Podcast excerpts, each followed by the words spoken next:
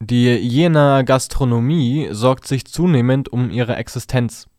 Es brauche einen Starttermin, forderte City-Manager Hannes Wolf in einem Bericht der Mediengruppe Thüringen.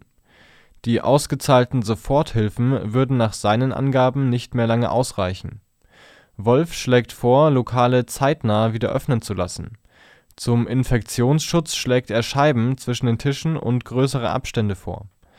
Darüber hinaus fordert der City-Manager die Stadtverwaltung auf, Geschäftsreisende wieder in örtlichen Hotels übernachten zu lassen. Von der Lockerung der Corona-Maßnahmen blieben die Gaststätten und Hotels weitgehend ausgenommen. Bundesweit wurde Kritik laut, weil einigen Wirtschaftsverbänden die Auswahl der wieder öffnenden Gewerbebetriebe willkürlich erscheint